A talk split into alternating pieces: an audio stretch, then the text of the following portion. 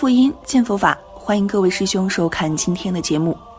心理疾病是困扰人们的一大社会问题，焦虑、炫富、残忍、偏执，越来越多的人发现，要想从根本上治愈这些心理病，还需要从中国传统的哲学思想中寻找方法。历代的高僧大德也在用各种方法，用佛教的智慧去启迪众生。尤其是今天小编为大家分享的几位大师，更是用生命最后的呐喊去试图警醒世人。心理病之一，焦虑。李炳南老居士，一九八六年四月十一日，盛阳开车载李炳南老居士到雾峰北沟本净寺阿弥陀佛像前拜佛。晚间，老师对盛阳说：“我要走了。”盛阳说：“老师不要讲笑话，老师已经接受大家忏悔，答应再住世几年，怎么又说此话？”老师说：“告诉他们，我真的要走了。”四月十二日，老师食量渐减，但神志十分清楚。偶有莲友前来探望，老师均佑我吉祥，手持念珠。十三日凌晨一时左右，盛阳请老师开示，老师很清楚地说：“一心不乱。”这是一个每分每秒都在快速变化发展的时代，也是一个让人容易害怕被淘汰落后的时代。同样。也是一个人们喜欢贪多的时代，下载很多电影或视频，买很多推荐的畅销书，收藏很多达人的经验，跟着别人一起考一个又一个证书，报名参加五花八门的网络课程。今天想做这个工作，明天又想创业，似乎用这样的方式可以获得一种安全感，能够安慰自己。你看，我很努力，以此填补内心的焦虑，结果怎么样呢？下载好的电影或视频，有许多从未打开过；畅销书放在书桌上，落了一层薄薄的灰；达人的经验像一阵鸡血，打完就忘了；有些证书放在抽屉里，从来都没有派上过用场；有的网络课程报完名，上了几节课就半途而废；手头的工作没有做好，抱怨着怀才不遇。其实是这样的害怕或者焦虑，导致了心的不安静，就如同烛火，四周的风越静。烛火就越不容易稳定而飘摇不定，所以遇到焦虑，不要去向外寻求帮助，而是停下来，身心都停下来。如李炳南老居士所言：“一心不乱，当头脑不再漂泊，就能跳出现状看问题，进而摆脱焦虑。”心理病之二：虚情假意。印光大师临终对当晚身边的弟子说：“净土法门别无奇特，只要恳切至诚。”没有不蒙佛接引，待业往生。不能否认，生活中有这样的人：虚伪、狡诈、阴险，一肚子小心眼儿，玩弄他人的真诚，戏弄他人的善良，算计他人的毫无防备，以怨报德，以恶报善。但是，请记住，当我们的善良和真诚被心怀叵测的人愚弄之后，吃亏更多、损失更大的，并不是自己，而是对方。友善、真诚待人的结果是双赢。深刻的道理往往是简单的，而简单的道理真正做到了却很不简单。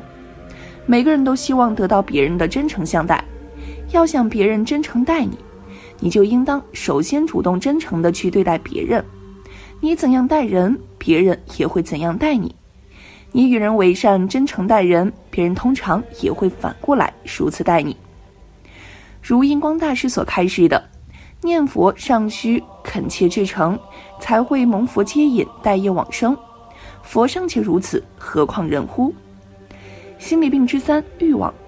虚云大师临终嘱咐只有一个字：戒。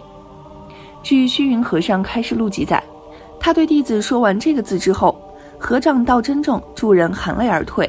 大师圆寂之前，写了一首辞世诗，诗言：少小离尘别故乡。天涯云水路茫茫，百年岁月垂垂老，几度沧桑得得忘。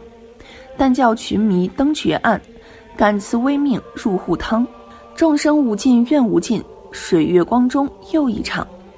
在这个物欲横流的时代，诱惑与压力刺激着人们的欲望，制造着内心的压力，残酷的生存竞争挤压着现代人。太多的人本身拥有令人羡慕的生活。却因为欲望而彻底失去了幸福。色的欲望使人难以珍惜婚姻和家庭，权的欲望使人容易忘记自己的高度，一味攀高，最后摔得更惨。财的欲望使人总想积累的更多，却忽视了更应该把握的东西。你每天早晨醒来，发现自己还能正常的呼吸，你就比全世界每周离开人世的一百多万人有福气和幸运的多。有些人为了选鞋子一双，左一双右一双，想一想，全世界五六十万人没有脚，我们应该知足常乐。我们今天还能吃得下、睡得着，是何等的幸福！想一想，还有很多人在战争中生存，我们还能在和平中。我们就是拥有了菩萨的智慧，所以希望世界和平，人民安康，国家才会强大。一定要有和平心、和谐心、慈悲心。虚运大师的最后开始只有一个戒字，戒的是什么？最该戒的就是欲望。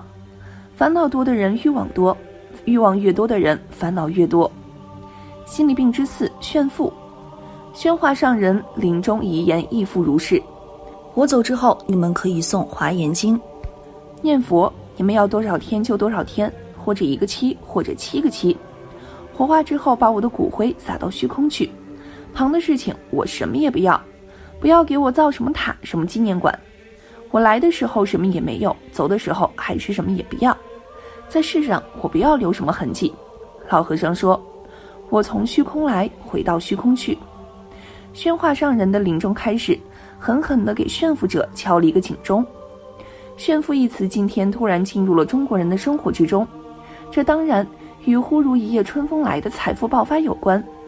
许多人在相当短的时期内，积聚了二十年前无法想象的财富。对于长期以来物质匮乏的中国社会而言，财富顿时成为区分彼此阶层的重要标志。开宝马与开大众，甚至骑自行车之间，迅速划分出。容易辨识的社会等级，那些炫富者通过备受舆论的方式不断的出现在公众面前，很重要的一个原因，就是为了满足自己内心的空虚，以此来激起围观者的羡慕、嫉妒、恨。然而，这种快感并不会持续很长，随即而来便是内心更加的空虚和落寞。固然，炫富是个人自由，只要没有违反法律，围观者除了羡慕和自嘲，并不能怎么样。但需要厘清的是，富人在批评仇富的同时，也应该自省。富人好当，贵族难修。殊不知，当你每日越忙于炫耀你的财富时，这种对财富的认同，越会让你的人生的意义变得更加空洞和虚妄。心理病之五：偏执。六祖慧能大师，公元七幺二年七月，慧能大师及众徒预知他们自己将于八月离世。众徒听罢，多皆痛哭。对痛哭者，六祖斥之：“数年山中修道，修的什么？你等悲泣，为谁悲忧？难道是悲伤我不知道哪里去吗？”为此，六祖为众徒说了真假动静记，阐述一切无有真，认为若见于真者，实见竟非真。六祖的最后一记是：物物不修善，腾腾不造恶，寂寂断见闻，荡荡无无着。佛家讲贪嗔痴是人最难去的三毒，贪为占有欲，嗔为抱怨，悔恨，痴为执着之念。放下是这世上最容易说出的两个字，却又是最难做到的一件事。佛法所讲的放下，并不等于放弃家庭、事业、车子、房子、妻子、孩子、友情、爱情、亲情，并不需要放弃。放下的仅仅只是心中的执着和贪恋而已。六祖慧能的一切无有真，就是要告诫我们这个道理。心理病之六：残忍。弘一大师临终绝笔写下了“悲心交集”四个字，交给逝者妙莲师。悲是悲悯众生。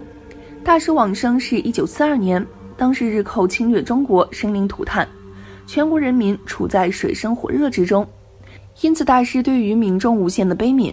心是欢心，喜悦自己终于修成正果，往生极乐。大师临终之前还交代逝者五件事儿，其中有一个细节特别嘱咐：以免蚂蚁嗅味走上，置焚化石损害蚂蚁生命，应需谨慎。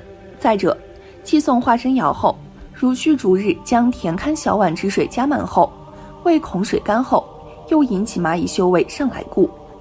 他一再嘱咐不要伤及蚂蚁。充分体现了这位大师的菩萨心肠。心理病之七：狭隘。名山长老临终最后一首遗偈写道：“自敬其众，施助佛教，各宗各派殊途同归，信此信彼，信仰自由，相互尊重，不立门户，六合无争，团结互助，依教奉行，五戒十善，四摄六度，逐步修炼。”这是告诫大众个人修习自己适合的法门，不要互相排斥，团结互助，依教奉行。名山长老的临终开示，看似是针对各宗派非要狭隘的争出个高低之分而言的。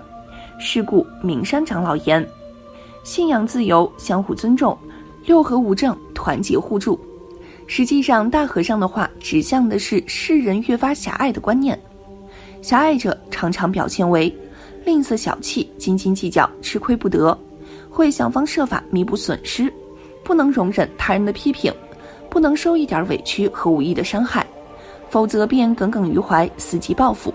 人际交往面窄，追求少数朋友间的哥们儿义气，只同与自己类似或不超过自己的人交往，容不下那些与自己意见不合或比自己强的人。狭隘是自私的产物。如果你不想变得狭隘，那就不停地挑战自己。把他人的成功当作动力，不停下前进的脚步，哪怕走得很慢很艰难，也要一步步往前走。唯有这样，你的视野才会越来越开阔，才不会变成井底的蛙，才会是一个有趣又豁达的人，才会让你的人生良性循环。好了，今天的内容就和大家分享到这儿了，我们下期再见。